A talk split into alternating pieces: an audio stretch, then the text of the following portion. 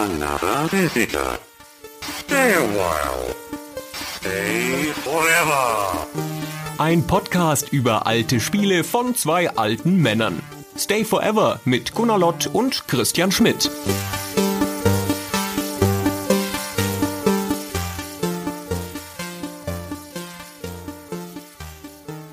Hallo, liebe Stay Forever Hörer und hallo in zwei Richtungen, nämlich einmal Hallo Gunnar. Oh, Tag. Und hallo Fabian. Hallo ihr beiden. Hi, wir haben eine große Premiere heute. Wir sind zum ersten Mal zu dritt vor den, in diesem, also nicht vor dem gleichen Mikrofon. Wir sitzen an unterschiedlichen Orten in Deutschland, aber wir sprechen zum dritt zum ersten Mal. Und heute geht es primär in dieser Folge um dich, Fabian, ne? und die Gelegenheit, mhm. dich ein bisschen besser kennenzulernen. Denn wir haben ja schon vor einiger Zeit eine neue Pilotfolge rausgebracht von einem neuen Format namens Super Stay Forever. Und dieses Format schließt uns und Stay Forever eine ganze neue Welt von Spielen auf, nämlich die Konsolenspiele, die wir bisher geflissentlich vermieden haben, weitgehend bei Stay Forever. Und dazu brauchen wir vor allen Dingen Kompetenz, Expertise, jemanden, der sich richtig damit auskennt und sind super, super froh, dass wir dich gefunden haben, Fabian, dich überzeugen konnten, dass du bei uns mitmachst. Und jetzt, wie gesagt, wollen wir unseren Zuhörern auch die Gelegenheit geben, dich ein bisschen besser kennenzulernen. Mhm. Wobei man jetzt nach deiner Beschreibung im ersten Moment natürlich denkt, dass ich tatsächlich auch reiner Konsolenspieler bin. Wenn ich aber so zurückblicke, wo ich, wo ich herkomme von den Spielen, also ich bin etwas jüngerer Jahrgang als ihr beiden, aber auch nicht so viel. Aber tatsächlich meine ganzen ersten Spiele, die ich gespielt habe, waren alles auch so C64 und Amiga-Spiele, einfach weil ich einen älteren Bruder habe, einen älteren Cousin und deswegen wir hatten diese Geräte einfach auch zu Hause. Und wenn ich jetzt wirklich ganz an den Anfang zurückgehe, dann finde ich mich auch wieder in eigentlich genau diesen Spielen, äh, die ihr besprecht oder jetzt auch zuletzt Defender of the Crown, erinnere ich mich auch noch sehr dran, dass es so eines meiner ersten Spiele mit war und ich auch übrigens total geflasht war von der Grafik.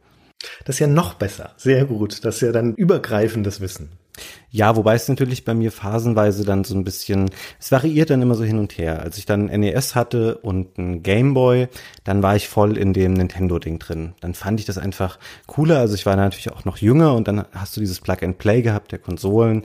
Und das fand ich einfach toll. Und ich war natürlich auch von Anfang an irgendwie auf Mario fixiert und fand diese Spiele ganz toll. Und das war genau mein Ding. Und dann mit dem Super Nintendo ging es noch weiter. Und ja, dann PlayStation 1 und dann ging es so in alle Richtungen eigentlich. Aber auch immer wieder mal zum PC zurück tatsächlich später. Okay. Fabian, woher kennt man dich dann? Also du bist ja auch jemand, der schon ewig in der Branche unterwegs ist, ein sehr geschätzter Kollege von uns. Und für die Leute, die uns zuhören und dich möglicherweise noch nicht kennen oder deinen Namen noch nicht gehört haben, woher hätten sie dich denn kennen können? Hm.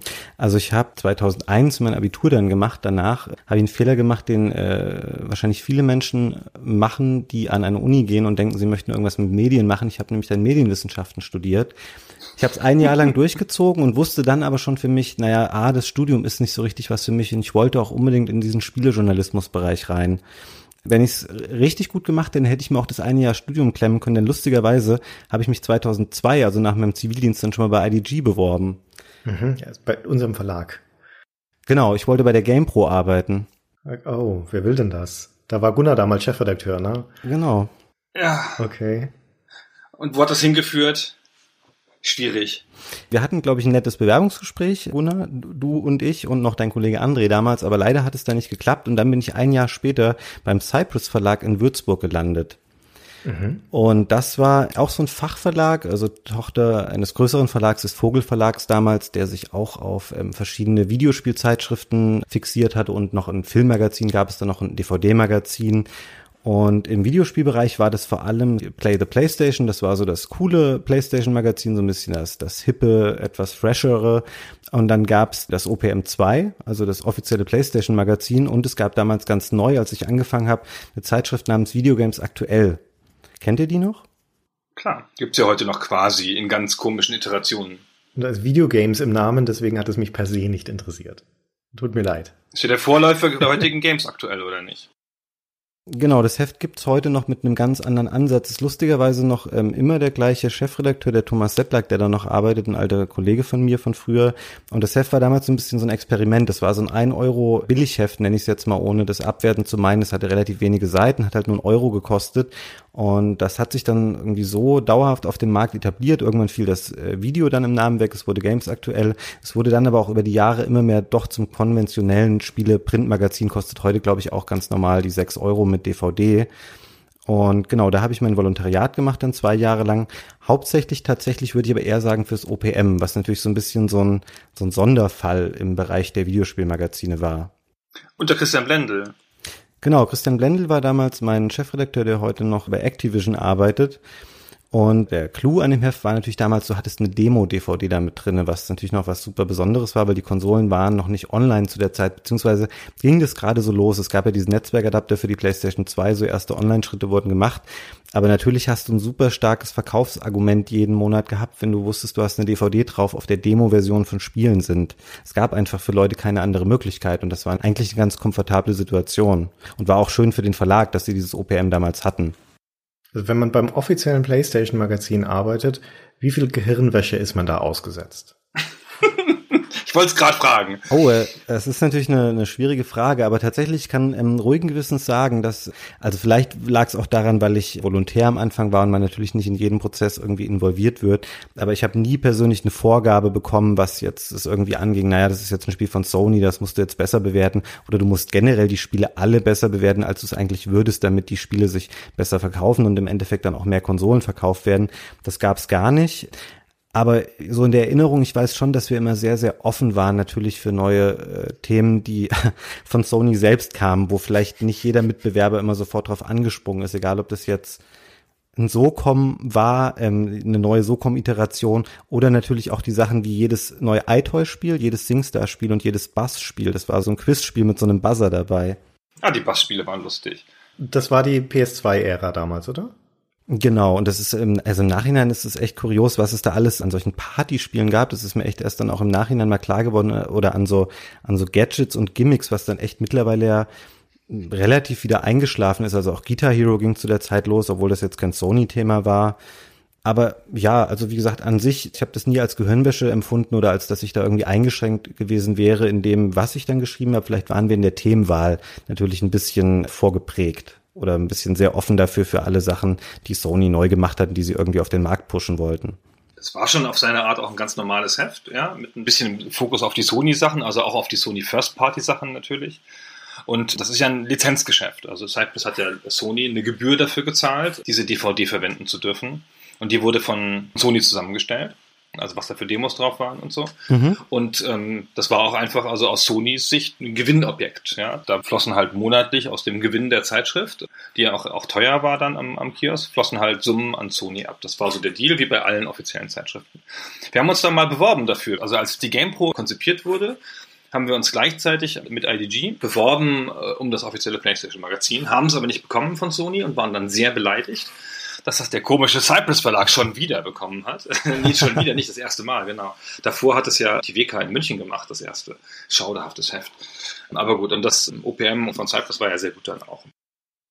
Aber jedenfalls haben wir das nicht gekriegt und das war halt der Feind. So, und dann sind wir gleich noch viel Xbox-lastiger geworden mit der Game Pro. Wobei im Nachhinein könnt ihr vielleicht natürlich auch froh darüber sein, weil das Verfallsdatum dieses, äh, dieses Modells, so lizenziertes Magazin mit Datenträger dabei, das äh, stand da natürlich auch schon dick drauf, auch wenn man das am Anfang nicht wusste, der PS2-Ära, aber so wie der Wechsel dann kam zu PS3, ähm, oder sobald sich das abzeichnet von wegen, naja, da gibt es dann Blu-ray als Datenträger, das heißt, die Lizenzkosten werden ins Unendliche ähm, gestiegen, weil der Datenträger einfach wahnsinnig teuer war. Plus ähm, die PlayStation 3 hatte natürlich einen Online-Store von Anfang an. Das heißt, alle Leute konnten sich einfach die Demos runterladen und damit war dein Argument für dieses Heft dann schlagartig hinfällig. Also das war das eine Argument. Natürlich auch zum anderen gab es das OPM in der Zeit, wo dann auch die Auflagen einfach immer weiter rückläufig waren. Egal, ob du jetzt eine DVD hattest oder auch nicht. Ich erinnere mich echt noch an Zeiten, als ich angefangen habe, 2003, da waren wir milde besorgt, wenn sich abzeichnete, dass ein Heft weniger als 100.000 Exemplare verkauft. Was nach heutigen Maßstäben für so ein teures Heft äh, ist der Knaller, ähm, noch auf solche Zahlen zu kommen. Ja, das Heft war ja in der Spitze bei 200.000, äh, die OPMs. Ja. Also es war schon sicheres Geld, ja, weil das auch so ein teures Heft war. Also wir hätten das schon gerne gemacht und hätten aber, ich glaube, es wäre eher zusätzlich zur GamePro gewesen, um so ein bisschen mehr Basis für Konsolenobjekte zu haben damals. Aber wer weiß, ja, vielleicht hätten wir es auch gemacht und ich wäre Chefredakteur der, des OPM gewesen und ähm, die GamePro hätte es nie gegeben. Das wäre ja bedauerlich. Tatsächlich, also glaube ich, für den Verlag für Cypress, das hat eine Weile lang noch gut funktioniert. Also der Verlag hatte, glaube ich, dann erstmal noch Geld. Das wurde dann, glaube ich, irgendwann 2004 und dann gab es ja auch noch, wir hatten so ein PC-Heft dann auch im Haus. Das kennen vielleicht auch noch ein paar Leute, die äh, Stay Forever hören. Das war die PC Powerplay. Mit, glaube ich, mhm. auch vielen äh, Leuten, mit denen ihr vorher auch zu tun hattet, weil viele davon kamen dann von IDG, um dann die PC Powerplay bei Cypress zu machen, ne? Ja, richtig. Da ist ja die halbe Gamester-Redaktion abgewandert und äh, hat in Würzburg dann die PC Powerplay-Redaktion gebildet. Ja, ich habe irgendwann mal gelesen, dass keine der Ausgaben, die es über die drei Jahre gab, irgendwie schwarze Zahlen geschrieben hätte. Leider dann. Oh, ich glaube, das Heft ist okay. auch mit dem Kampfpreis echt dann in den Markt gegangen für 2,90 Euro oder sowas. Und ähm, das war natürlich auf Dauer echt schwierig mit den renommierten Leuten, die man da irgendwie schon sitzen hatte. Das hat, glaube ich, echt eine ganz ordentliche Menge an, an Geld verschlungen. Und mhm. hat ja dann leider auch ein ziemlich blödes Ende genommen, das habt ihr wahrscheinlich ja auch schon mal gehört. Da war ja dann so ein verfassungsfeindliches Symbol mit auf der Heft-DVD drauf. Und das ja, äh, war sehr, sehr ungünstig für den Verlag. Dann war es aber auch schon 2007, die PC Powerplay wurde wieder eingestellt. Und ich glaube zu der Zeit, das war gerade das, wo ich dann äh, weggegangen bin, auch bei Cypress, weil ich wollte irgendwie mal wieder was anderes machen. Und ähm, ich war dann zwischenzeitlich natürlich auch seit 2005 Redakteur und wollte mich ein bisschen weiterentwickeln. Und dann hatte ich von einem Kollegen, mit dem ich zusammen gearbeitet habe, der übrigens auch noch in der Spielebranche arbeitet und noch ein anderer Kollege, auch von Cypress. Wir hatten dann ein Angebot vom, vom Bauer Verlag äh, in Hamburg, ähm, irgendwie ein Spielemagazin zu machen mit einem großen Namen. Also es ist wirklich eine, es ist eine relativ äh, unangenehme Geschichte oder peinliche Geschichte für mich, weil ähm, die haben uns nur gesagt, es ist eine super große Marke, ihr werdet das super cool finden, es ist total geil, kommt nach Hamburg, wir zahlen euch dies und das und pipapo, ihr kriegt das. Und wir haben das wirklich zugesagt und was es dann war, war die Bravo Screen Fun naja. Ah. Ja. Das haben sie euch als große Marke verkauft, die Bravo Screen Fund, die damals ja schon, die war ja mal super groß, ja, und ist auch auf seine Art immer ein tolles Heft gewesen. Also für die Zielgruppe gut gemacht und so. Mhm. Und da war ja schon ihre Zeit vorbei, dass sie das der Redaktion aus München weggenommen haben und die da aufgelöst haben und das sozusagen in Hamburg ja eigentlich günstiger nochmal machen wollten.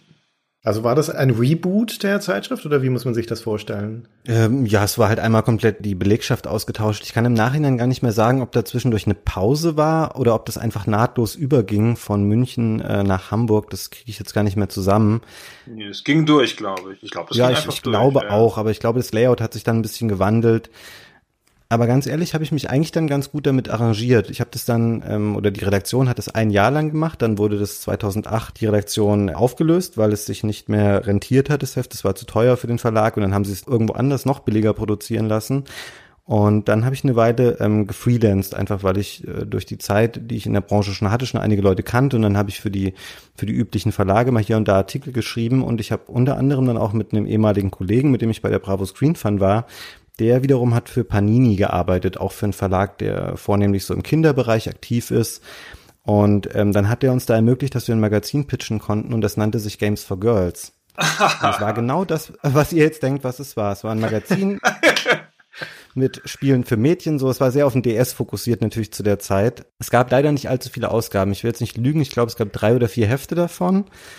Und das war natürlich auch wieder total komisch, aber es war sehr lehrreich auch auf eine Art und ich erzähle auch gleich warum. Aber vorher möchte ich kurz was vorlesen. Ich habe nämlich ähm, vorhin in der Vorbereitung auf den Podcast gegoogelt und wollte gucken, ob man irgendwelche Spuren im Netz findet von Games for Girls, weil das hatte natürlich damals keine Website oder irgendwas.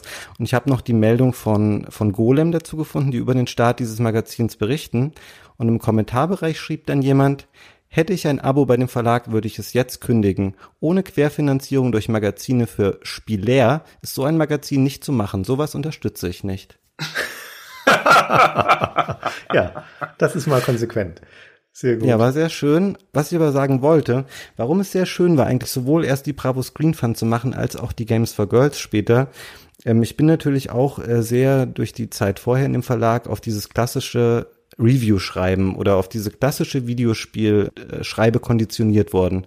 Auf diesen sehr analytischen Blick, auch die Spiele sehr zu zerlegen in ihre Einzelteile, am besten jeden Modus zu beschreiben, jede Waffe zu nennen, die in irgendeinem Spiel auftaucht und all diese ganzen Mechanismen ganz kleinteilig anzugucken und aufzulisten. Und wenn du dann aber merkst, okay, du schreibst für eine jüngere Zielgruppe, du hast auch unter Umständen viel weniger Platz, um dich auszudrücken textlich, dann entwickelst du einen ganz anderen Blick auf Spiele und versuchst halt viel mehr dann rauszuschälen, was ist eigentlich der Kern von dem Spiel und ein Kind oder einen Jugendlichen interessiert es dann in dem Moment auch gar nicht so, all diese Features so geballt dahingeknallt zu bekommen, sondern er möchte mehr ein Gefühl dafür vermittelt bekommen, warum soll ich eigentlich dieses Spiel spielen oder auch nicht. Und natürlich war das jetzt nicht total anspruchsvoll, so einen Artikel für Games for Girls zu schreiben, aber es war auf eine andere Art total fordernd. Und ich ähm, bereue das gar nicht, dass ich mal solche Sachen gemacht habe, weil ich einfach glaube, dass es die Art und Weise, wie ich mich mit solchen Videospieltests oder mit so Videospielkritik auseinandersetze, einfach sehr beeinflusst hat. Klingt nach Stockholm-Syndrom, wenn du mich fragst. Ach, ich weiß nicht. Wir sind ja lange in diesem Saft geschwommen von den typischen Spieleheften und so, die so ritualisiert sind. Dieses Feature aufzählen und so haben wir natürlich auch alles gemacht. Also Christian natürlich nicht, aber hm, ich habe das weitlich gemacht. Christian hatte seinen Text als Gedichte geschrieben und die wurden nur manchmal noch so umgeschrieben, dass sie als normale Texte ins Heft kamen. Ja, ja, genau. Na, ihr wisst, was ich meine, oder? Ja, voll, ja, genau. Ich habe mich dann noch bis Ende 2009 äh, als Freelancer beschäftigt und dann habe ich mich, ähm, ich weiß gar nicht mehr, wo genau das herkam. Es war irgendeine online äh, zu lesende Ausschreibung von einem, ich weiß gar nicht mehr, ob der explizit IGN genannt war oder ob da nur stand, großes äh, Spieleportal möchte sich irgendwie in Deutschland etablieren und möchte gerne Niederlassung gründen. Genau, große Marke. Große Marke. Da hat es dich sofort angesprochen. Ah, ich will noch mal eine große Marke machen. das ist lustig, dass du das sagst. Ist mir noch nie aufgefallen, dass ich schon mal darauf reingefallen bin.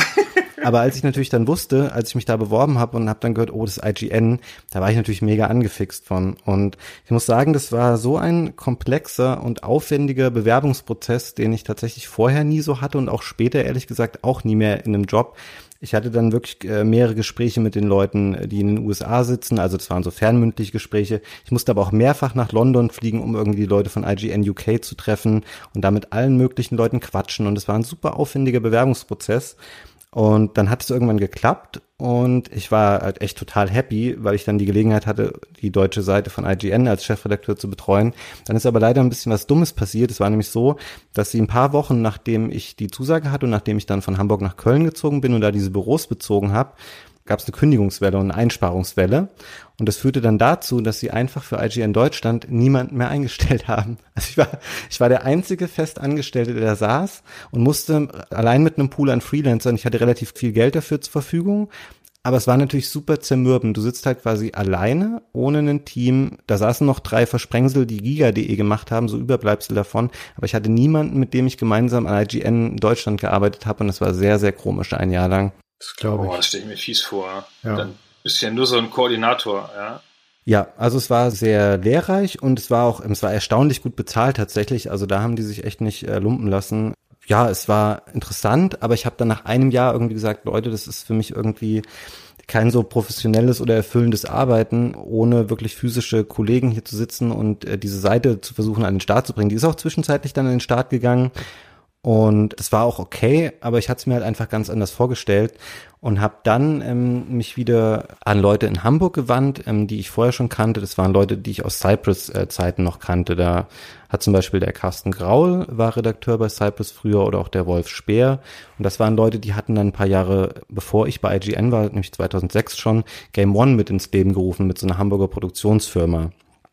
Das war diese Videospielsendung für die Leute, die es nicht kennen. Die lief von 2006 bis 2014 auf MTV, ähm, später auf Viva und auch auf Comedy Central.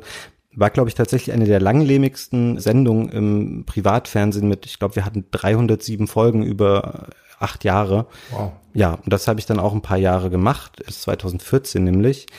Und das war wieder ganz anders, weil es einfach, ich hatte jetzt schon Print gemacht, also komplett so diese Print-Ausbildungsschiene durch mit Volontariat und Redakteur und äh, dann online und jetzt auf einmal dann Fernsehen, was für mich wieder was komplett anderes war. Das klingt jetzt ein bisschen komisch, aber es, ein bisschen war es natürlich auch eine Fortsetzung dessen, wie ich ähm, in der Zwischenzeit schon gelernt hatte, Spiele anders ein bisschen zu betrachten. Und bei Game One war das ja nochmal auf die Spitze getrieben dann, weil wir wirklich innerhalb von vier bis siebenminütigen Beiträgen einfach versucht haben, einzelne Facetten von Spielen rauszunehmen, die uns aufgefallen sind, die irgendwie unterhaltsam aufzubereiten und dadurch ein Abbild der Qualität eines Spiels zu schaffen oder manchmal gar nicht unbedingt der Qualität, sondern einfach dessen, was macht ein Spiel besonders oder warum ist das interessant oder warum auch wieder nicht. Und das war nochmal eine ganz andere Art, die natürlich dann viel stärker visuell geprägt war, als es das vorher war, als man reine Artikel geschrieben hat. Also nochmal eine ganz neue Sache für mich einfach. Ich habe immer gedacht, Game One ist so eine Videospielesendung, wie eine Videospielesendung sein muss. Hm. Ich habe mich verschiedenen Stellen meiner Karriere, haben wir an verschiedenen Stellen mal gepitcht für, mit, mit, mit Fernsehsendern und so für, für TV-Formate und alles Mögliche. Und wir waren aber nie mit irgendwas so gut wie Game One das war, als es sich so ein bisschen eingegroovt hatte. So. Das war schon ganz schön super Format, finde ich so. Ach, ich möchte noch eine Sache ganz kurz zurück, das, das mit IGN. Das ist ja wieder so ein Punkt, wo du bei irgendwas gearbeitet hast, für das wir nicht zum Zuge gekommen sind, weil auch um die IGN-Lizenz hatten wir uns als IDG beworben mhm. und haben lange, lange mit IGN hin und her verhandelt, ob IDG Deutschland diese Lizenz macht. Also die IGN-Seite und ähm, das ist dann nie zustande gekommen, hauptsächlich weil IGN zu viel Geld wollte, unserer Meinung nach. Und das nicht abzubilden war, und dann hat IGN irgendwann gesagt, machen wir es halt alleine. Ja, äh, Genau, die haben das dann über diese deutsche Fox äh, Interactive gemacht. Aber habt ihr nicht später mit IDG das dann irgendwie äh, bekommen? Ja, aber da, da, war ich, da war ich schon nicht mehr da. Dann hinterher haben sie es dann, jetzt, jetzt haben sie es gerade, ne? Jetzt aktuell machen, haben sie die IGN-Lizenz. Und das sind aber ganz andere Niveaus. Damals ging es um richtig viel Geld, ja. Da waren alle noch sehr voll von Selbstbewusstsein, was den Online-Journalismus angeht. Und heutzutage ist das jetzt nicht mehr so ein großes Projekt, ja. Aber schon noch. Also, sie haben ja drei Redakteure drauf oder vier oder so. Machen das schon ordentlich. Mhm. Das war dann übrigens bei mir auch so ein bisschen, also ich habe am Anfang äh, bei Game One ähm, viele Folgen als TV-Redakteur gemacht, einfach um mir das auch drauf zu schaufeln, einfach weil ich es auch interessant fand, wie funktioniert äh, TV-Redaktion oder wie macht man, macht man Beiträge, die so funktionieren. Und später habe ich dann äh, die Redaktionsleitung von GameOne.de übernommen, was quasi das angekoppelte Online-Portal war, was wirklich ein schöner Job war. Also weil dadurch, dass der Haupttraffic einfach durch die Sendung generiert wurde und auch der, das Haupteinkommen, äh, was notwendig war, wir hatten überhaupt keinen Druck. Also wir waren nie eine Seite, die irgendwie, äh, wo man morgens schon sieben News rausrotzen äh, musste, sage ich jetzt mal, damit man der Erste ist, der die irgendwie am Start hat, sondern wir haben in der Regel ein komplementierendes Item zur Sendung gemacht oder auch mal einen, einen Feature geschrieben zu irgendeinem aktuellen Thema, und das war echt eine schöne Zeit. Also es war total toll, diese Seite noch mitzumachen. Und viel war natürlich auch noch Bonus-Footage zur Sendung und solche Geschichten. Aber das war mit das coolste Online-Gaming-Projekt, aber einfach auch nur dessen, weil wir in dieser Luxussituation waren, dass wir eine Fernsehsendung einfach rundrum hatten, die den ganzen Spaß finanziert hat. Okay, also wir halten mal fest, du, Fabian Käufer, hast dem IDG Verlag und insbesondere Gunnar Lott mehrmals gute Deals vor der Nase weggeschnappt. Du warst an der Speerspitze des Mädchengamings und der Games Comedy im Fernsehen. es gibt nichts, was du noch nicht gemacht hast, quasi. Also, das stimmt, aber vielleicht habe ich das mit Gunnar auch nur gemacht, weil er mir den Job bei der GamePro 2002 nicht gegeben hat. Das mag natürlich damit zusammenhängen. Oh, ah, also ein Racheplan. Okay, davor ziehe ich meinen Hut. Das verdient höchsten Respekt. Ja, siehst du mal, die ganze Zeit rächt er sich jetzt, ja. Meine Herren, ey. Lustigerweise, mein beruflicher Weg war ja dann noch nicht zu Ende. Game One wurde Ende 2014, hat die Viacom, die der Auftraggeber war, als Eigentümer der, der Fernsehsender oder Betreiber, dann den Stecker gezogen und dann wurde dieser Wandel vollzogen zu dem 24-Stunden-Live-Sender. Und ich dachte mir dann aber so, mein Vertrag lief dann eh aus zu der Zeit von wegen, hey, kannst du noch mal was anderes machen? Und dann bin ich nach Berlin gegangen und habe bei einem Multichannel-Network gearbeitet, bei einem großen, wo auch wieder Kollegen und Bekannte waren. Ich habe mit Fabian Siegesmund zum Beispiel da zusammengearbeitet, dem ihr wahrscheinlich auch mal euch überschnitten habt in der GameStar-Zeit.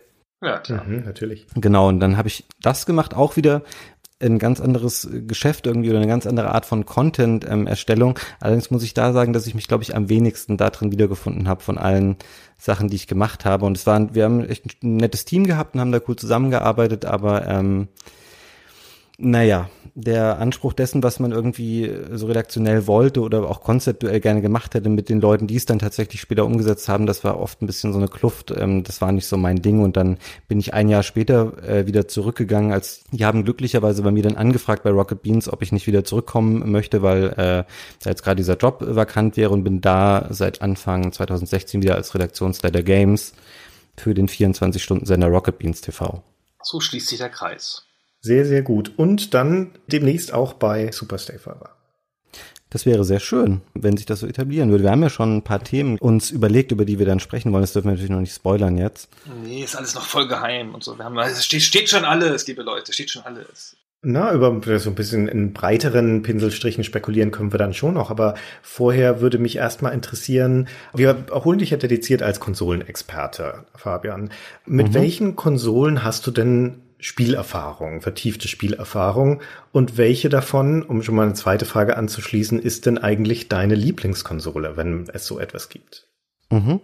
Genau, da wäre ich jetzt auch noch mal ein bisschen drauf eingegangen, was so die einzelnen Plattformen angeht. Also ich habe tatsächlich, glaube ich, mit allen äh, Konsolen, also jetzt lassen wir mal so ganz krasse Exoten wie so ein CDI oder sowas außen vor. Äh, sowas habe ich nicht gehabt, aber so die die wichtigen Konsolen der letzten äh, fast 30 Jahre habe ich eigentlich alle mal gespielt, wobei ich bevorzugt immer Nintendo-Spieler war als Sega-Spieler und dann später bei den Sachen aber Xbox und ähm, PlayStation für alles offen war und das jetzt bei mir auch noch so ist, dass ich ähm, alle Konsolen zu Hause habe. Ich habe auch noch viele Retro-Konsolen, die man selten tatsächlich anschließt. Man macht es ja dann mal, wenn man sich wirklich irgendwas mal wieder anschauen will. Also ich kenne eigentlich wirklich fast äh, alle Konsolen und die Sega-Konsolen würde ich sagen tatsächlich am wenigsten. Und meine Lieblingskonsole, da ist natürlich auch viel historische Verklärung dabei, weil viele von den Spielen kann man heute auch nicht mehr so gut spielen aber es wäre wahrscheinlich schon das SNES, e weil ich damit einfach die meisten coolen Erinnerungen verbinde und es gibt nach wie vor einfach auch ein riesiges äh, Arsenal an tollen Spielen dafür. Und man sieht ja diesen unglaublichen Run, der jetzt besteht auf das SNES e Classic Mini, was Nintendo angekündigt hat, ist ja völlig äh, bizarr, wie die Leute, also wie sofort, wenn irgendwo so ein Vorbestellfenster aufgeht, binnen Sekunden die Leute alles weggekauft haben, egal ob das in den USA ist oder hier in Europa oder in Japan, wahrscheinlich genauso mit dem Super Famicom Mini, was da rauskommt. Das ist schon ganz bemerkenswert. Da übrigens auch lustig, Gunnar, dass wir den Star Fox Podcast genau, glaube ich, so ein paar Tage vorher aufgenommen hatten, bevor das Gerät dann angekündigt wurde, ne? Wo ja auch Star Fox 2 drauf sein wird. Ja, wir haben ja noch groß darüber geredet, dass, dass es ein Star Fox 2 wahrscheinlich dann doch nie geben wird. Und dann bringen die das ausgerechnet auf dieser, dieser Retro-Konsole nochmal raus. Ja, ah. Reizt die euch eigentlich, das SNES e Classic Mini? Voll. Also ich hätte das gern. Andersrum, ich hätte das gern als Besitz. So für Notfälle, um mal was nachzuspielen und so. Ich habe jetzt auch wieder ein bisschen, überhaupt wieder ein bisschen angefangen, mich mit Retro-Konsolen auseinanderzusetzen. Habe mir letztens ein Atari VCS gekauft. Erstaunlich. Oh. Ja, totaler Blödsinnsplan, aber nein. Ja. Soll man halt nicht machen. Ich wollte doch besitzlos werden. Ja, ich will doch mein Leben deklattern und nicht noch irgendwie Besitz anhäufen. So.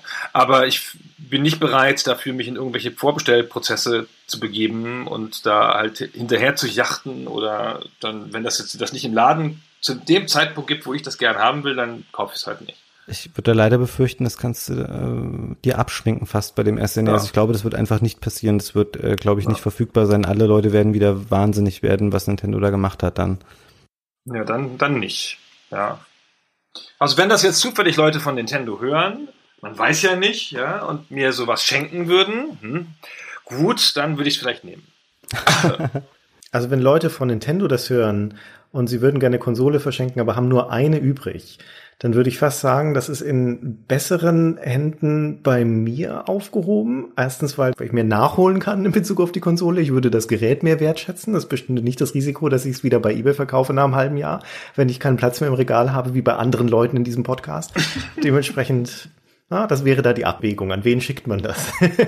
Weil ich hätte schon, eigentlich hätte ich es auch gerne. Das SNES e ist eine von den relativ wenigen Konsolen, mit denen ich sogar etwas breitere Spielerfahrung habe. Ich habe zwar nie selber eins besessen, aber im Verwandten- und Freundeskreis gab es das und die wichtigsten oder ein paar von den wichtigen Titeln habe ich da schon gespielt. Und mit dem Mega Drive in, interessanterweise habe ich auch noch vergleichsweise viel Spielerfahrung. Ja, das sind so die beiden Konsolen, wo ich am meisten dazu erzählen könnte. Also bei mir, ich habe auch wahnsinnig viel gespielt auf was PlayStation 1 angeht, was Nintendo 64 angeht, dann auch PS2, alle Xbox-Iterationen. Also es gab auch echt ein paar Jahre, wo ich sehr viel oder fast alles auf Xbox 360 dann gespielt habe, aus verschiedenen Gründen, weil dieses Angebot einfach riesig war, weil ich ähm, zeitlang auch dieses Konzept von Gamerscore, was mir jetzt völlig, äh, völlig beknackt vorkommt, dass mich das jemals in irgendeiner Form interessiert hat, aber ich habe äh, teilweise echt auch Spiele gespielt, wo ich dachte, da kann ich leicht Gamerscore rausspielen, weil es natürlich den schönen Nebeneffekt hatte, dass man sich mit sehr vielen Spielen beschäftigt hat. Also ich meine, das ist natürlich ähm, in dem Job, wenn du auch im Spielejournalismus arbeitest, dann ähm, ja, du entwickelst da auch irgendwie Mechanismen, um dir es einfach zu ermöglichen, dich, dir ganz viele Sachen anzugucken. Du kannst natürlich nicht alles durchspielen und kannst nicht alles kennen, aber du versuchst natürlich einfach auch viel mitzunehmen. Und dadurch, dass ich jetzt das auch schon so lange einfach mache, also gerade was in den letzten 15 Jahren dann auch rauskam, also ich merke gerade noch, wie viel da noch ist, also auch GameCube oder auch viel Handheld-Geschichten. Ich mag super gerne äh, Handhelds, ähm, egal ob das jetzt DS ist oder 3DS oder auch äh, Game Boy Advance vorher.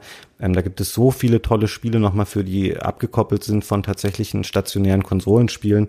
Also auch da würden sich super viele schöne Podcast-Themen finden. Ich finde es sehr cool, dass du viele von diesen alten Konsolen bei dir zu Hause stehen hast. Mhm. Meine Frage wäre, wenn du dir sie so vergegenwärtigst, welches ist denn eigentlich die schönste Konsole? Puh. Also ich glaube, auch da würde ich wahrscheinlich am Ende des Tages, ich finde das N64 ist schön, weil es ähm, diese geschwungene Form auf der Oberfläche hat. Aber ich glaube, insgesamt wäre es auch das Super Nintendo einfach. Ähm, da passt einfach so viel zusammen. Also wohlgemerkt dieses japanische und europäische Super Nintendo. Ich finde das amerikanische mit seinem eckigen Design sieht ganz furchtbar aus. Aber ich glaube, dass tatsächlich das SNES e für mich da auch das wäre. Und ich glaube auch, dass es mit am ikonischsten generell als Design ist und ganz oft als Vorlage dient für irgendwelche Piktogramme oder wenn es um Visualisierung von Videospielkonsolen geht, dann siehst du so Geräte, die aussehen wie ein Super Nintendo. Vielleicht auch einfach, weil es mit vielen Erinnerungen aufgeladen ist. Natürlich sind heutige Konsolen, also hier, ich sitze jetzt gerade in meinem, in meinem Zimmer, wo auch die Konsolen nebenan auf dem Rack stehen. So eine Xbox One S ist natürlich, sieht schon hochwertiger aus und wahrscheinlich auch eleganter als das Super Nintendo, was daneben steht.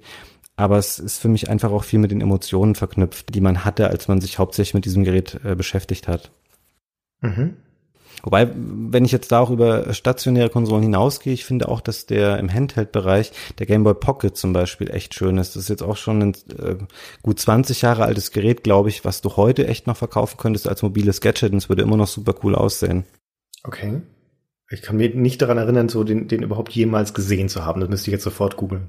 Doch, bestimmt. Also google den mal, der sieht echt schick aus. Also gerade dieser silberne, ähm, der ist echt, der ist schick nach wie vor. Der sieht gut aus, ja. Ich möchte noch kurz erwähnen, dass es natürlich Unsinn ist, dass alle Nintendo-Konsolen scheiße aussahen. So. Sogar die japanischen Versionen und dass natürlich das Mega Drive die schönste Konsole ist ever. Das ist doch Quatsch. doch, ich kann nichts dafür, ich bin so geprägt. Ey. Oh, oh, die Nintendo-Konsolen fand ich so hässlich in ihrem Grau und ihrem eckigen Design. Alles immer dieses Grau-Weiß, so, ah, oh, fürchterlich. Aber das ist doch auch bei den Sega-Konsolen, ich meine, nimm allein auch die Controller, die haben immer so minderwertig angemutet gegenüber den Nintendo-Controllern. Ach, nein, das Und das gehört das ja zum, zu diesem Gesamtkonzept Konsole, gehören für mich auch die Controller, die da vorne mit eingestöpselt sind. Ja, das, ich finde schon, das Gesamtkonzept Konsole, es ist natürlich die schlüssigere Konsole, so, aber ich finde, das Mega Drive war schon, war schon eine sehr coole Konsole und die sah auch echt dramatisch gut aus, wie sie da stand im, Wohn im Wohnzimmer, fand ich. Ah, ich weiß nicht. Ihr habt ja beide keine Ahnung. Die Konsole, die ich visuell am beeindruckendsten fand, die mir als erstes dann vor Augen kommt, ist die PlayStation 2. Hauptsächlich aus zwei Gründen. Einmal finde ich dieses streifige Design ganz nett und vor allen Dingen ist das die erste Konsole, die ich gesehen habe, die ich mich erinnern kann, die man hochkant hinstellen konnte. Also die oh, ja, stimmt. nicht lag, sondern die stand. Und das fand ich aus irgendeinem Grund schwer beeindruckend. Und man konnte das Logo drehen. Das war das, was mich total verkauft hat. Man konnte das Logo drehen. Ja, man konnte das PlayStation-Logo vorne dran. Wenn du die Konsole hoch, so. hochkant gestellt hast, anstatt quer, dann konntest du das Logo drehen. Dann hat das Logo in der richtigen Ausrichtung. Das fand ich so unfassbar clever. Das stimmt, das war echt ein nettes Detail. Ich finde auch mittlerweile, also die PlayStation 4 sieht schon auch okay aus, aber ich kenne niemanden, der sagt, oh, die PlayStation 4 ist die schickste Konsole, die jemals gebaut wurde, weil die einfach so, die ist so neutral irgendwie. Also die löst überhaupt keiner der Reaktionen aus. Das hatten sie echt schon mal besser drauf. Tatsächlich ist es aber natürlich die schickste Konsole aller Zeiten ist zufälligerweise die einzige, die ich mir auch gekauft habe und die ich zu Hause stehen habe, nämlich die Xbox 360. Die konnte man auch hochkant hinstellen und die hat ein geschwungenes Design und die hat ein freundliches, helles Design und nicht dieses abweisende dunkle Schwarz von anderen Konsolen, von den Sony-Konsolen, sondern nette, freundliche Wohnzimmerkonsole mit so freundlichen Formen und die hatte einen hübschen leuchtenden Ring und sowas. Also alles sehr, sehr schön. Das ist, glaube ich, die beste Konsole. Aber warum, Christian, hast du die ausgerechnet die Xbox 360 gekauft? Weil die stammt ja schon wirklich aus einer Zeit, wo man sagen muss, wo sich alles dann immer mehr schon angeglichen hat, also wo, äh, keine Ahnung, 80 Prozent der Spiele einfach für alle Plattformen rauskommen. Da wärst du doch der Erste, der alle Sachen dann nur noch am PC gespielt hätte und nicht mehr auf der Konsole.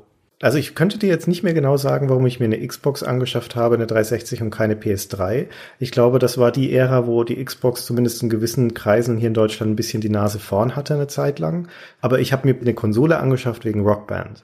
Ah. Das war meine Killer-Application. Das wollte ich unbedingt spielen und dafür habe ich mir die Konsole angeschafft und das gab es halt auf dem PC nicht. Und ich wette, du hast äh, nichts mehr davon zu Hause oder es steht irgendwo im Keller und ist völlig vergammelt, das Rockband-Zeug. Tatsächlich steht es alles noch in meinem Wohnzimmer und vergammelt dort. hast du auch das Schlagzeug gehabt tatsächlich? Ich habe mir sogar ein Profi-Drum-Kit gekauft. Ich habe noch hab mal so mal viel gemacht. Geld investiert wie in die Konsole, habe ich in ein Drum-Kit investiert und habe das auch nicht bereut, ja, weil das Drum hat mir am meisten Spaß gemacht. Nur das steht halt jetzt leider auch ungenutzt rum. Ja, ist schade. Ich habe es äh, damals auch gehabt. Ich hatte diesen diesen Drumrocker irgendwann von Iron von dieser Firma. Genau, ja, ja, den habe ich auch. Genau, genau ich habe aber leider halt äh, in der Mietwohnung gewohnt und die Nachbarn darunter fanden es nicht immer, fanden es nicht so geil, wenn man da immer gespielt hat. Also ich glaube, das Trommeln war nicht mehr das ja. Schlimme. Das Schlimme ist halt einfach die Bassdrum. Ähm, das konntest genau. du halt genau. einfach. Also ich verstehe das auch. Das nervt halt einfach mega, wenn über dir die ganze Zeit jemand auf dem Boden rumtappt. Also ich habe über einen Zeitraum von ein bis zwei Jahren sehr intensiv Rockband gespielt und dann aber auch sozial. Also ich habe dann äh, einigermaßen regelmäßig Leute eingeladen, entweder zu feiern oder auch so zum Abend, wo wir nichts anderes gemacht haben, als Rockband zu spielen. Und ich habe auch die Konsole inklusive der Instrumente in, mit dem Zug durch Deutschland gefahren, um sie mitzunehmen zu Leuten, mit denen ich dann Rockband spielen wollte. Es war eine Höllenschlepperei, aber es hat sich jedes Mal gelohnt. Ich war da auch so ein Missionar in Sachen Rockband. Ich habe Leute vor die Konsole und vor Rockband bekommen, die noch nie ein Videospiel in ihrem Leben gespielt haben. Aber so ein Mikro in die Hand nehmen und, mitsingen, das kann dann doch jeder. Also das war eine tolle Zeit. Ich bereue das keine Sekunde, dass ich diese ganzen Sachen angeschafft habe, denn ich habe echt viel Rockband gespielt. Hm. Ja, ich bereue es auch nicht, aber es ist, es ist schade, es ist halt irgendwann dann wieder so eingeschlafen und ja, weiß auch nicht. Vielleicht kommt es irgendwann mal wieder zurück oder vielleicht kommt auch die Lust dann wieder zurück und dann holt man es doch mal alles irgendwann wieder raus. Dann ist halt nichts mehr kompatibel zu den aktuellen Konsolen. Für unsere Enkel stauben wir das alles nochmal ab und dann wird Rockband gespielt. Vielleicht kann ich ja noch mal ein bisschen drauf eingehen. Ich hatte es am Anfang mal ganz kurz angerissen, dass ich ja, damit nicht der Eindruck entsteht, ich hätte dann nach dem C64 und Amiga irgendwie mich nur noch mit Konsolen befasst. Das ist bei mir dann wirklich so zyklisch gewesen. Also ich erinnere mich zum Beispiel daran, ähm, dass ich so Ende der 90er, als so die PlayStation 1 schon ein bisschen abgenutzt war und das N64 vielleicht sich auch dann nicht als die allergeilste Konsole aller Zeiten entpuppte, wo es oder wo es zumindest nicht wirklich riesig viele gute Spiele gab, ähm, hatte ich wieder so eine PC-Zeit und ich hatte auch einen guten PC damals. Ich weiß noch, dass ich so eine ich hatte so eine Karte mit diesem Nvidia äh, Riva 128 Chip, der glaube ich ziemlich angesagt war. Und dazu hatte ich dann irgendwann eine Diamond Monster Voodoo 2 3DFX Karte. Und ich habe eben mal nachgeschaut, die hatte tatsächlich 12 Megabyte Speicher damals. Das ist ja völlig, ähm, völlig unvorstellbar auch, einfach von den Dimensionen her, wie sich das verändert hat. Aber das war eine Zeit, wo ich aktiv wieder viel PC gespielt habe, so bis Anfang der 2000er, bis ich dann wieder so auf den PS2-Zug und sowas umgestiegen bin und dann war es wieder ein paar Jahre abgemeldet. Aber jetzt ist es auch schon wieder bestimmt seit fünf, sechs Jahren spiele ich sehr viel, gerade diese Multiplattform-Geschichten, äh, dann auch am PC und es sind wirklich so die Exklusivtitel, die ich dann auf Konsole einfach noch zocke. Okay. Wir müssen ein sensibles Thema ansprechen das im Raum steht, seit du vorhin erwähnt hast, leichthin erwähnt hast, dass du die Nintendo-Sachen am liebsten gespielt hast. Oder ich weiß nicht mehr, was genau deine Worte waren, aber es stand so irgendwie im Raum und seitdem habe ich dieses mulmige Gefühl, vielleicht geht's auch nur mir so, ei, ei, ei, der wird doch kein Nintendo-Fanboy sein. Ob der Fabian dann noch vernünftig urteilen kann über Spiele anderer Hersteller auf anderen Konsolen oder ist er für immer verloren für diese Welt, weil er nur noch Zelda und Mario spielt? Nee, gar nicht. Also das ist so ein, so ein Running Gag, der schon lange durch die Medien, wo ich gearbeitet habe, dann auch so durchging, dass es immer sich schnell etabliert hat, weil ich mich einfach natürlich für Nintendo-Themen interessiere. Aber ich glaube, dass ich gerade dadurch auch ähm, sehr kritisch mit vielen, mit vielen Sachen bin, einfach weil ich großer Fan früher war oder auch heute noch. Ich finde die Spiele nach wie vor häufig auch gut, die die machen. Aber ganz viele andere Sachen hinterfrage ich einfach auch sehr kritisch oder bin da sehr, sehr negativ eingestellt. Seien es jetzt irgendwie diese ganze Geschichte durch Amiibos oder Spielinhalte liegen hinter Amiibo-Freischaltung und solche Sachen oder auch viel, was die ganze Online-Politik Nintendos angeht, was deren digitales äh, Lizenzsystem angeht, dass du nach wie vor nicht einfach dir einen neuen 3DS kaufen kannst und dann deine Spiele wieder runterladen kannst, wenn du nicht komplettes von dem alten Gerät vorher transferierst. Also du hast nicht so ein Accountsystem, wie es bei Steam ist oder bei den anderen Konsolen, sondern das ist im Grunde genommen an die Hardware und an deinen Account gebunden und du musst es dann manuell entkoppeln und wenn ein Gerät geklaut wird, ist alles ganz schlimm. da sind die sehr unzeitgemäß. Also ich glaube, dass ich schon, ähm, ich bringe ein großes Interesse mit, einfach weil es mir früher sehr viel bedeutet hat und prinzipiell heute auch noch. Ich deswegen aber, glaube ich, auch eigentlich besonders kritisch auf die Sachen schaue, die Nintendo nicht so gut macht. Was ist denn ein richtig, richtig schlechtes Nintendo-Spiel? Hey, die haben auch Sachen gehabt, die einfach völlig in die Hose gingen. Die verschwinden dann halt schnell wieder in der Versenkung. Zum Beispiel sowas wie, wie Music, was sie auf der Wii mal gemacht haben. Da gibt's eine ganz, gab's eine ganz furchtbare Enthüllung auf der E3 äh, irgendwann, wo sie da so rummusiziert haben, was ganz furchtbar funktioniert hat. Man hat das in dieser Präsentation schon gesehen, als sie mit den Wii-Modes da rumgefuchtelt haben, dass es einfach gar nicht funktioniert hat, weil die Wii zum Beispiel auch so eine Konsole war, die eigentlich nie das Versprechen eingelöst hat, was sie dir gegeben hat mit der Bewegungssteuerung. Das hat so rudimentär funktioniert ähm, für diese ganz einfachen Sachen, die es am Anfang gab, wie Tennis und dieses Bowling aber es war nie dieses Spielgefühl, was die eigentlich Spiele wie Red Steel und sowas hätten vermitteln sollen, dass du wirklich rumläufst und cool Schwert kämpfen kannst und das alles perfekt funktioniert. Hm. Und ich glaube, hm. es gab wahrscheinlich im Wii-Bereich noch, noch mehr Sachen, die einfach nicht so, nicht so richtig gut waren. Tatsächlich, bei Nintendo ist es aber auch schwierig, weil sie natürlich viel auf ihre bekannten Marken immer und immer wieder setzen Stimmt. und wissen, was funktioniert. Ähm, deswegen haben sie wenige Sachen, die wirklich voll nach unten dann rausreißen, weil sie einfach oft auf Nummer sicher gehen. Wie stehst du denn zur Switch? Ähm, Finde ich an sich gut. Ich habe natürlich jetzt auch ein bisschen die besondere Situation, dadurch, dass ich, ähm, ich wohne relativ weit außerhalb von Hamburg und muss jeden Tag äh, pendeln, ähm, relativ lange mit der Bahn. Und das ging so ziemlich genau damit einher, als das losging, kam die Switch raus und deswegen kann ich sie gut mitnehmen und kann dann auch mal ein Zelda oder ein Mario Kart und sowas spielen.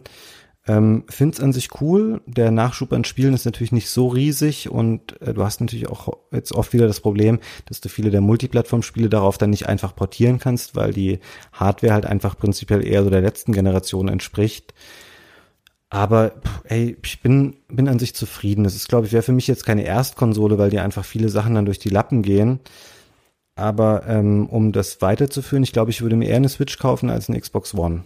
Hm weil ähm, ich habe einfach einen PC und ähm, ich finde die Xbox One oder gerade die Xbox One S ist eine tolle Konsole, aber du hast natürlich einfach kein Argument mehr für diese Konsole, da Microsoft ja völlig diesen Xbox-Markt insofern aufgegeben hat, diesen Exklusivmarkt, dass alle Spiele zu Play Anywhere-Titel sind. Das heißt, ich kann Gears of War oder ein Forza einfach auch am PC spielen und habe im Zweifelsfall eine bessere technische Performance. Also es ist für mich ganz schwer zu greifen, warum ich jetzt persönlich für mich habe eine, aber ich brauche eigentlich keine Xbox One. Und von daher, also ich wäre jetzt konsolentechnisch, spiele ich im Moment viel PS4 und Switch dann einfach. Naja. Jetzt reden wir ja. doch wieder die ich ganze ja Zeit Xbox über One, das war eine größte, war eine, meine größte Fehlinvestition meiner, meiner letzten Jahre, eine Xbox One zu kaufen und nicht eine PS4. Jetzt habe ich nämlich keine PS4 und kann die coolen Exklusivtitel nicht spielen, habe eine Xbox One und die hat irgendwie gefühlt gar keine. Hm. Ach, naja. ach, ist das schwierig. Und ich war, aber ich war so glücklich mit der 360 damals. Ich finde das eine so tolle Konsole. Also vom Gesamtkonzept der Konsolen finde ich echt mit die beste. Ja? Also wie innovativ die waren mit dem ganzen Xbox Live damals und so, wie super das war. Und dann kommt die, die One und kann das gar nicht aufrechterhalten. Das war ganz schön bitter. Naja, naja. Also ja, das ist natürlich jetzt echt schon ein Exkurs, aber die haben halt am Anfang so mega viel Boden verloren mit der Xbox One, weil sie diesen völlig verqueren Fokus hatten auf, das ist jetzt die super Entertainment-Zentrale mit TV-Anbindung und Sport und was weiß ich nicht alles. Und das haben sie einfach nie mehr einholen können dann. Ja, also die Xbox 360, wie gesagt, ist ja auch die einzige Konsole, die ich zu Hause habe, mit der ich auch gerne gespielt habe und einigermaßen viel, wenn auch überwiegend Rockband. Aber das ist ja die Generation von Konsolen, die wir zumindest für den Moment in Super Stay Forever vermutlich nicht besprechen werden, sondern da geht es dann mhm. um die historischeren Konsolen, also die der 80er, 90er, vielleicht frühen 2000er Jahre und natürlich vor allen Dingen die Spiele dazu. Jetzt war ja das erste Spiel in unserer Pilotfolge, das Gunnar und du, Fabian, besprochen habt, war Star Fox. Mhm. Für mich war das eine super interessante Hörerfahrung, weil ich zum ersten Mal in der Situation des Zuhörers war bei einer Stay Forever Folge, bei einem Spiel, das ich selbst nicht gespielt hatte. Ich kannte von Star Fox nicht viel mehr als den Namen. Für mich war schon eine neue Information, dass es Starwing hieß hier in Europa. Also das allein schon wusste ich nicht und ich hatte noch nicht mal eine Vorstellung von dem Spiel. Dementsprechend war das echt interessant, das dann über Super Stay Forever und euer Gespräch nahegebracht zu bekommen. Nun ist diese Konstellation, die wir in der Pilotfolge etabliert haben, genau wie normal in Stay Forever auch, dass zwei Leute miteinander sprechen. Das würden immer du sein, Fabian, und einer von uns. Mhm. Dieser eine von uns wird in den allermeisten Fällen Gunnar sein, weil er durch seine Spielerfahrungen aus seiner GamePro-Zeit und so weiter viel mehr Erfahrung mit Konsolenspielen hat als ich.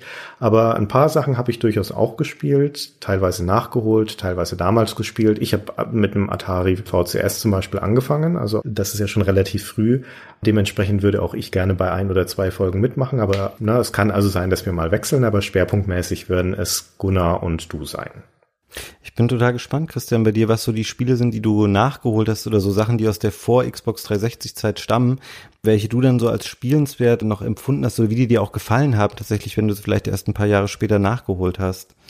Ich hatte mal so eine Zeit in meinem Leben, das war ja, schon zu der Zeit, wo ich bei GameStar angefangen habe, also so um, als ich 20 Jahre alt war, so um den Dreh rum, da hatte ich das Gefühl eines ganz krassen und starken Defizits, Wissensdefizits, weil ich so wenig Ahnung hatte von diesen ganzen Konsolenspielen und insbesondere von den Nintendo-Spielen. Tatsächlich, da sind nämlich viele an mir vorbeigegangen und dann habe ich viele davon nachgeholt, zum Teil im Emulator, zum Teil mit geliehenen Konsolen dann, auch Gameboy-Spiele zum Beispiel, dann DS-Spiele noch später und mhm. habe zumindest so den klassischen Kanon wieder ein bisschen gefüllt. Also viele von den klassischen Marios, Zeldas, Castlevanias, Final Fantasies und so weiter, noch diverse mehr, Secret of Mana, Chrono Trigger, also viele von den großen Klassikern und aktiv gespielt damals, habe ich aber zum Beispiel auf dem Mega Drive dann so Sachen wie Sonic, Streets of Rage natürlich. Also wir werden die Streets of Rage Folge machen müssen, Fabian. Da führt kein Weg dran vorbei.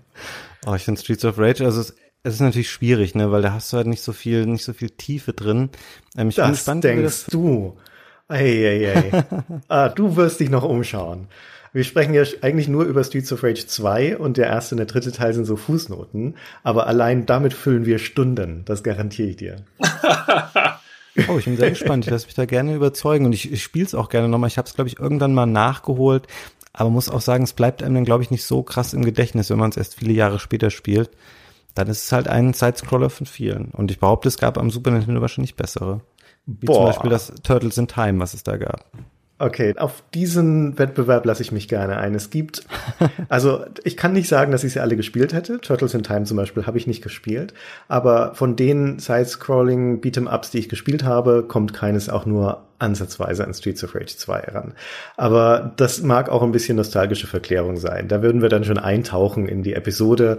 Spielmechanisch ist das natürlich vergleichsweise simpel. Ja, aber da kommen viele schöne Dinge in Streets of Rage zusammen, die es einfach zum tollen Erlebnis machen. Und für mich ist es das Side-Scrolling Beat'em Up schlechthin. Ah ja, aber wie gesagt, da freue ich mich auf unser Gespräch.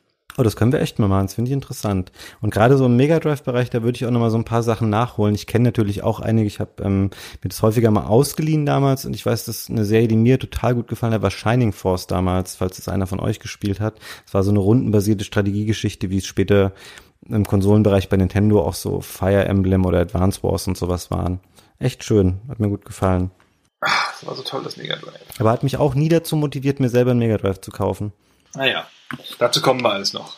Es gibt so viele fantastische Spiele und Spieleserien auf den Konsolen. Und ich bin so froh, dass wir mit Super Stay Forever jetzt einen Kanal geschaffen haben oder schaffen werden, muss man ja eigentlich sagen, in dem wir das auch gebührend würdigen können und in der Tiefe und auch in der sorgfältigen Betrachtung, die wir bei Stay Forever gewohnt sind. Mhm.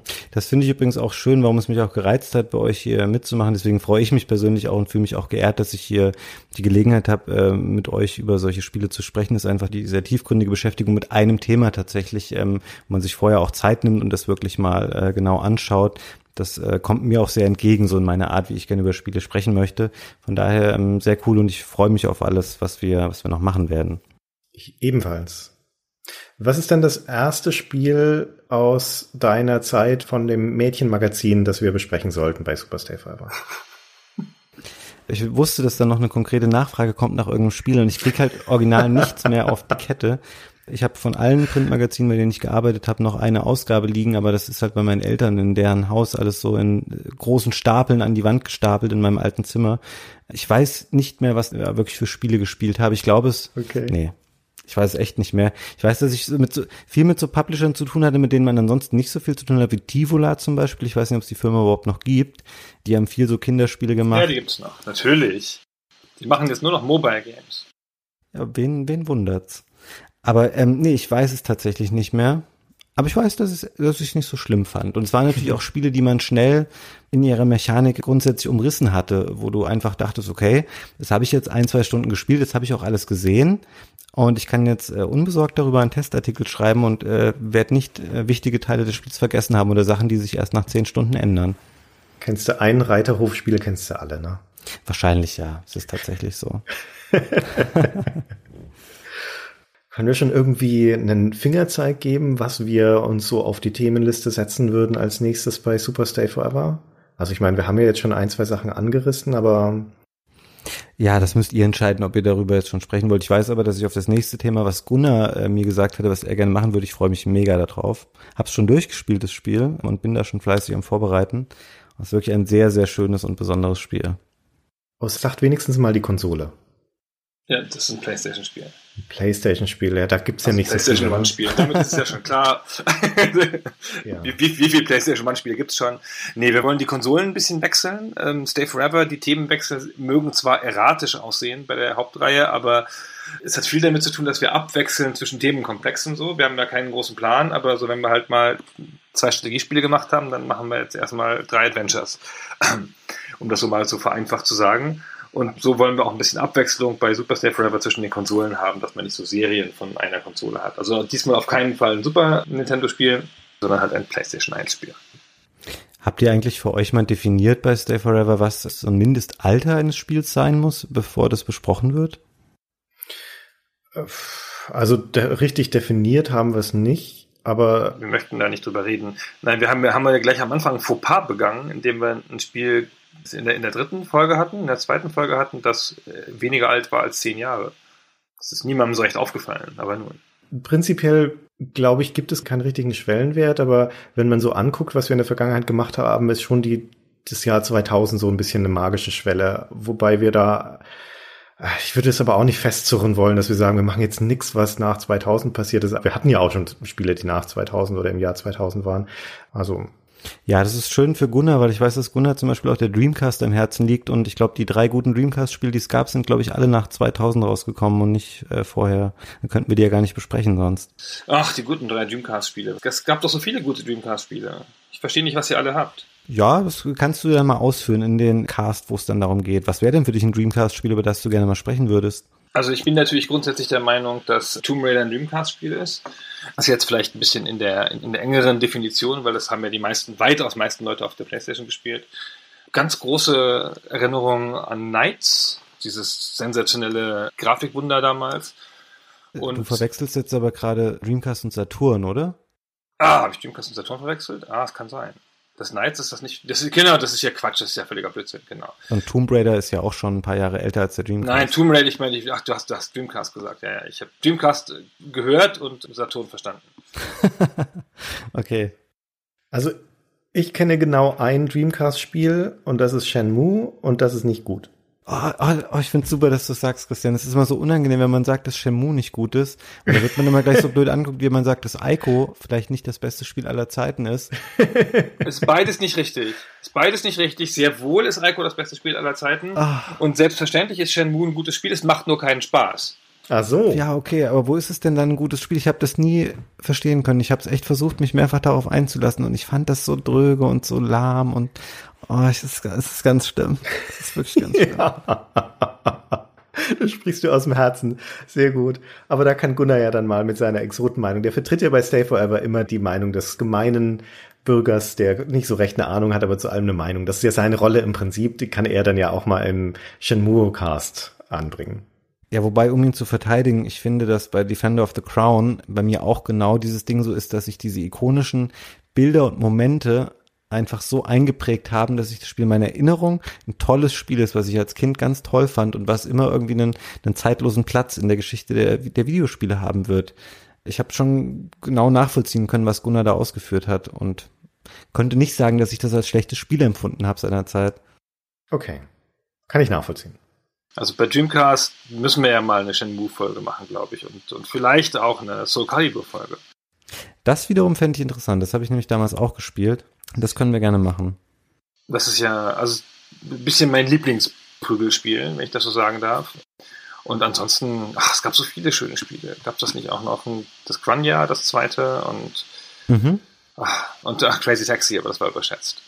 Wir können ja einfach mal, wenn wir uns tatsächlich irgendwann mit ein paar Folgen eingegroovt haben sollten, auch einfach die Community voten lassen, äh, welche Spiele da dann zur Wahl stehen sollen, um besprochen zu werden.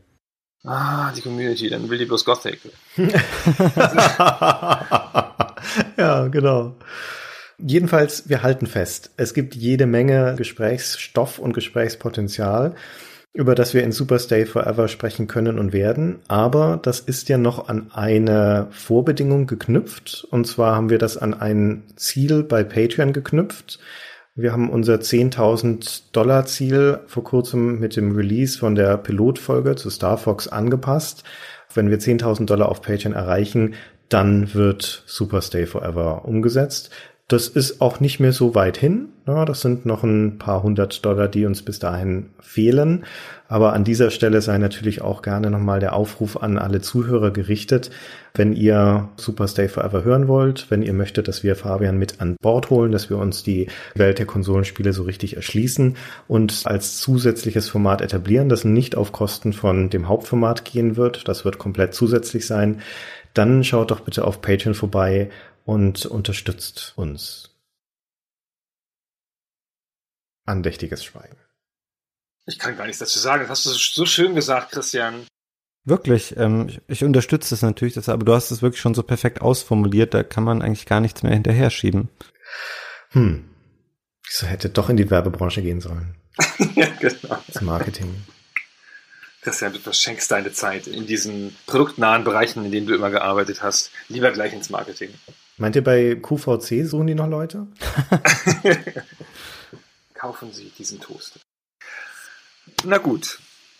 Okay, naja gut, mit diesen salbungsvollen Worten können wir an dieser Stelle dann auch erstmal das Zepter an unsere Community übergeben, ja, die uns also quasi jetzt das Geld zuwerfen und dann sind wir wieder am Zug und machen weiter mit dem nächsten geheimnisvollen Konsolenspiel in der zweiten Folge von Super Stay Forever.